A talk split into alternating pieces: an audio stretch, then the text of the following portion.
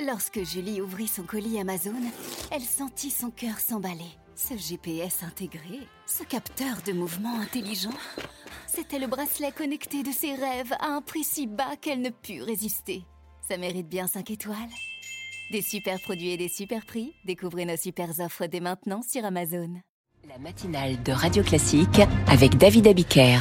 7h09 sur Radio Classique, c'est l'heure de l'édito de l'économie avec les échos et avec Étienne Lefebvre. Bonjour Étienne. Bonjour David. L'économie américaine tourne à plein régime, loin, très loin devant l'Union européenne. Oui, c'est le grand écart entre une Amérique qui dément tous les pronostics et une zone euro qui semble condamnée au surplace.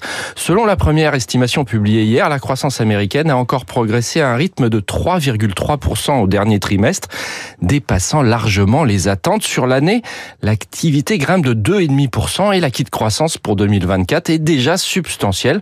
Souvenons-nous quand même qu'un an plus tôt, nombre d'économistes tablaient sur une récession qu'elle démentit. Autre point fort, on ne constate pas de regain d'inflation malgré cette dynamique portée par la consommation. La Banque centrale devrait dès lors baisser ses taux d'intérêt dès le mois de mars comme attendu. Seul bémol, et il est de taille, la dette publique s'envole, l'administration Biden dopant l'activité à crédit. Mais le président démocrate ne risque pas d'appuyer sur le frein alors que la campagne présidentielle contre Trump s'annonce féroce. En attendant, la pression se renforce sur la Banque Centrale Européenne. Eh bien oui, car à côté, la croissance du vieux continent fait pâle figure avec un deuxième semestre 2023 à l'arrêt. La Commission européenne table sur à peine plus de 1% en 2024. Et malheureusement, il ne faut pas s'attendre à de grandes initiatives à Bruxelles d'ici aux élections de juin. La pression va donc se concentrer sur la Banque centrale qui a maintenu un changement ses taux hier. Christine Lagarde a de nouveau tenté de calmer les ardeurs des marchés qui espèrent un changement de cap rapide, jugeant ce débat prématuré.